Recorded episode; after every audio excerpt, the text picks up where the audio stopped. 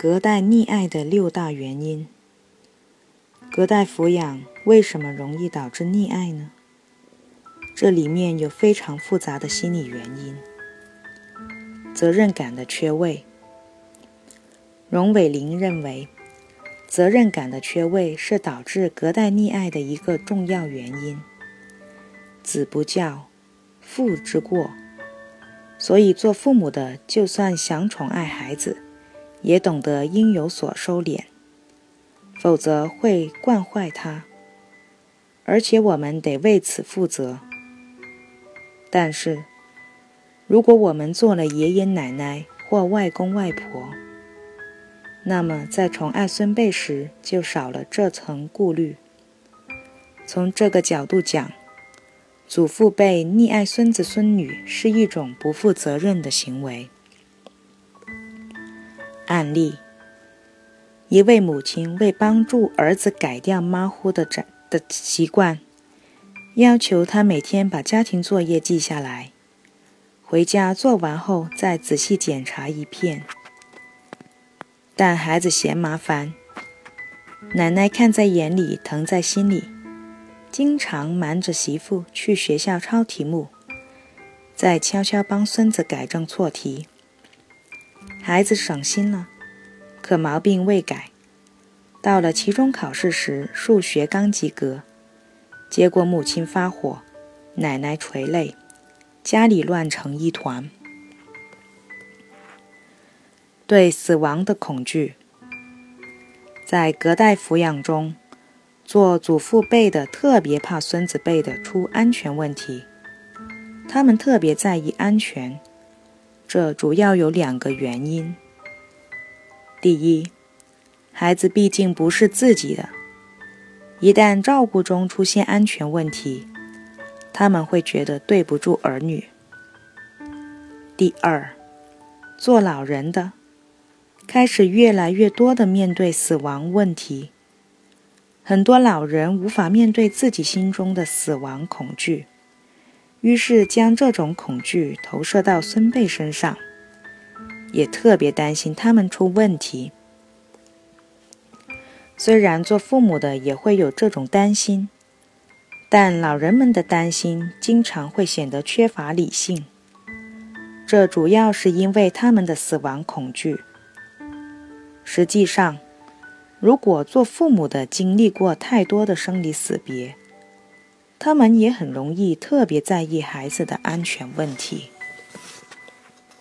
案例：七岁的育儿特别怕黑，一般的孩子到了这个年龄。早就一个人睡了，但他一个人的时候就会害怕，就会哭。育儿的妈妈想培养女儿的独立习惯，坚持让女儿一个人睡，但她婆婆经不住孙女的恳求，只要玉儿一提出要求，她就去陪孙女睡。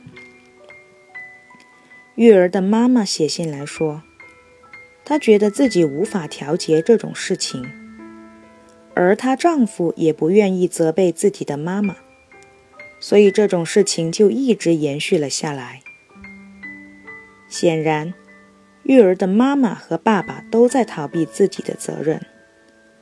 他们觉得作为晚辈不能责备妈妈，所以希望我能给他们提供灵丹妙药，从而既不和老人对视。又可以达到让女儿一个人睡的目的，但这样的灵丹妙药是不存在的。他们如果想让女儿独立，就只有去和老人对峙，当然要讲究一下对峙的方法。至于育儿和奶奶，在我看来，其实不是奶奶在满足孙女的需要。而是孙女在满足奶奶的需要。小孩是非常敏感的，他们能敏锐地捕捉到大人的心理需要，并自认为自己可以解决。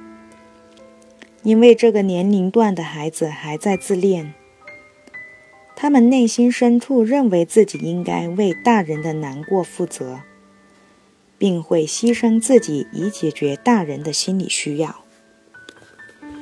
那么，育儿的奶奶的心理需要是什么呢？很可能就是对死亡的恐惧。他对死亡的恐惧投射到孙女的头上，而孙女以怕黑的形式表达出来。于是，老人就有了和孙女粘在一起的理由。所以说，孙女和奶奶一起睡，满足的不是孙女的成长需要，而是奶奶要逃避死亡恐惧的需要。争宠，在以前的家庭中，因为孩子多，一般是孩子要竞争长辈的爱。但现在，这种情况颠倒了过来。最新一代的孩子生活在四加二加一的家庭中，爷爷奶奶、外公外婆和爸爸妈妈六个人的爱都投入到一个孩子身上。并且，为了让孩子更在乎自己的爱，这六个人不免会出现竞争的格局。大家都争着向孩子表达爱，甚至唯恐被其他人压过。父母要负责任，所以会控制自己的争宠心理，但老人们就容易失去控制。这是一种争宠。袁荣清说，并且，争宠的目的是让孩子高兴，而不是让孩子成长。案例：六岁的佳佳和爸爸妈妈、外公外婆生活在一起。每当妈妈对她的错误行为进行教育时，外公外婆总免不了在旁边插上一些话，譬如：“孩子还小，不懂事。”你小时候，我都没有这样对过你。孙女乖，待会儿我给你买好吃的，气死你妈妈。不仅如此，爷爷奶奶打电话时，总是先问孙女：“爸爸有没有难为他？有的话，给他们说，他们会给乖孙女出气。”内在的小孩的投射，人老了。自己也会变成小孩，这主要是他们发现自己说了算的地方越来越少，结果他们容易变得和孩子一样固执和任性，总需要儿女们的安抚和说服。但同时，他们一样会觉得自爱有罪，无法坦然地面对自己内在的小孩的需要。于是将它投射到真正的小孩孙辈身上，从而进行无限制的溺爱，一切以孩子的快乐为标准，从不指责孩子的过错。这其实也是他们内心中渴望的原则。案例：退休的张婆婆与丈夫对唯一的外孙疼爱有加。六岁的孩子在家里绝绝对是小霸王，外孙的拳打脚踢、破口大骂，向来被他们笑纳为享受。外孙上学前搬了，从家里到学校只有区区三百米的路，老人心疼孩子，却要用摩的接送。补偿心理，在教育儿女的时候。老人们曾经苛刻过，因为要负教育的责任。在苛刻的教育中，老人可能埋下了一些内疚心，于是有了孙辈后，对其特别溺爱。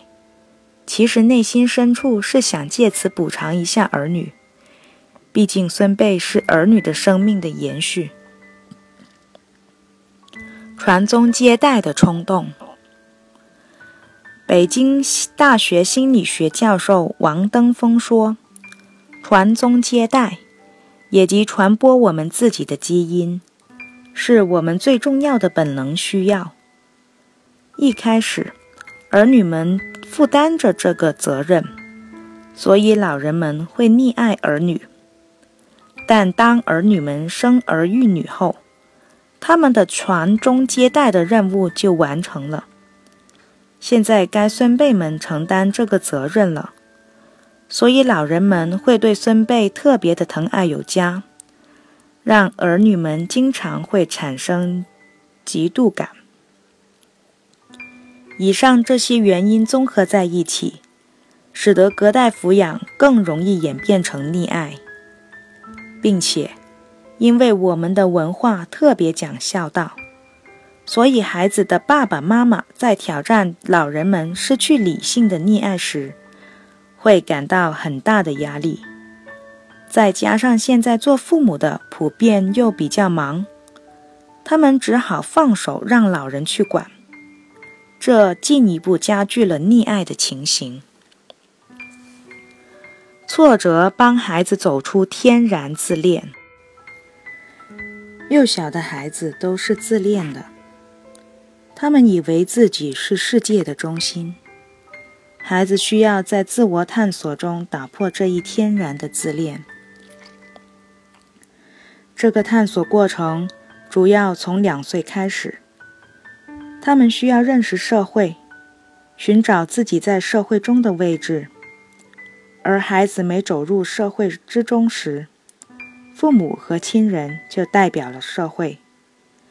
做父母的一味溺爱孩子，放纵孩子的一切欲望、要求，就是告诉孩子他的一切欲望都是合理的，社会都该满足的，他的自恋是对的。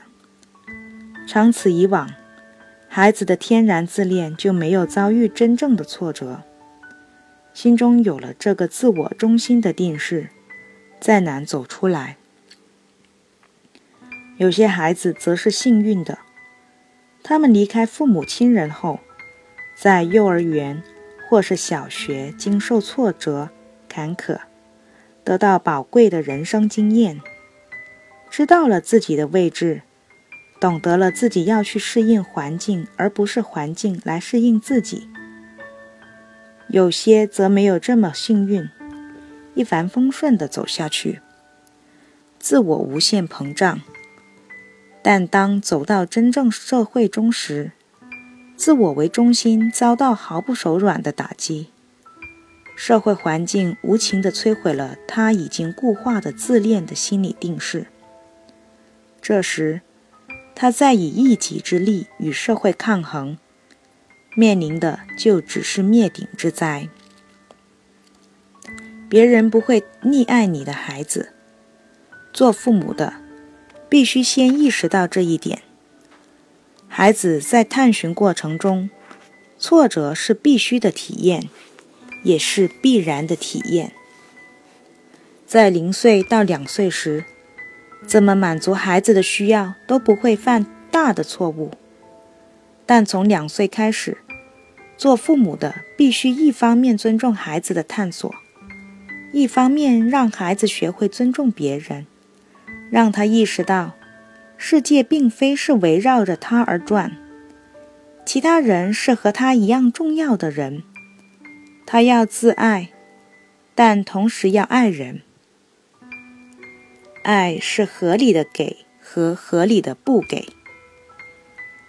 美国心理学家斯考特·派克认为，对孩子的溺爱和对宠物的爱有一致性，可以说是一种父性或母性的本能。他不需要努力，不需要经过意志抉择，并且对心灵的成长毫无帮助。所以不能算是真爱。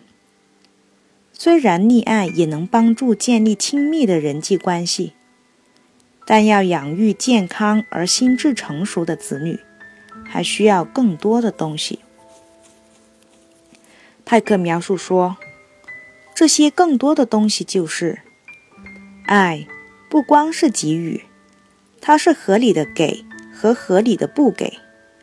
是合理的赞美和合理的批评，它是合理的争执、对立、鼓励、敦促、安慰。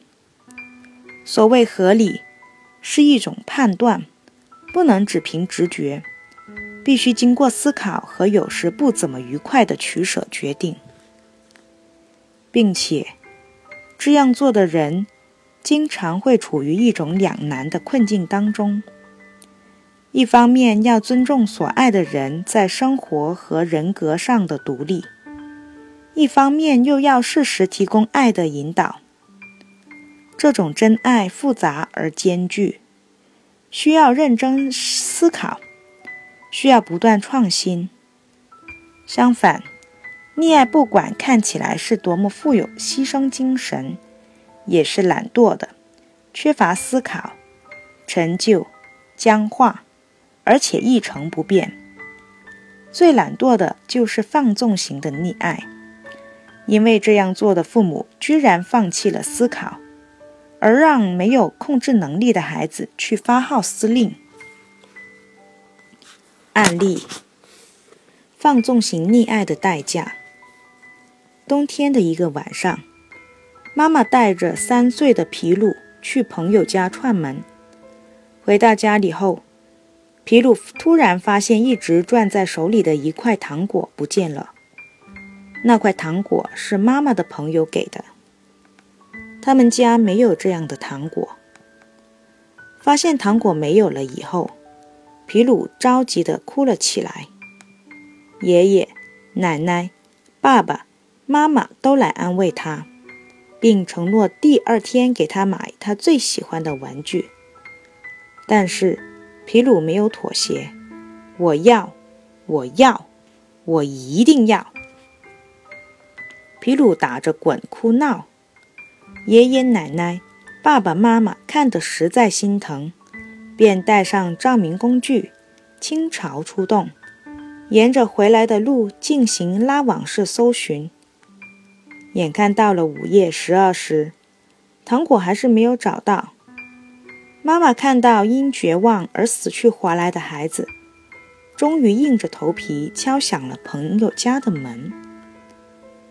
经历小小的失望，就这样歇斯底里，预兆了未来灾难的来临。皮鲁长大了，想找一个女朋友，但他看上的女孩根本看不上他。他不再打滚哭闹，而是拿起一把刀子割破了自己的手腕。在医院里，皮鲁被抢救过来了。但是他又开始绝食，父母哭着对他说：“你想把我们着急死？不就是一个女孩吗？人生的路还长着呢，好女孩多的是。”但是他恨恨地说：“我就想要它，要它，一定要它。”从一块糖果开始，皮鲁被无休止的满足温柔地包围着。直至失去了理性。摘自《父母手记》，教育好孩子的一百零一种方法。美国心理学家华莱士著。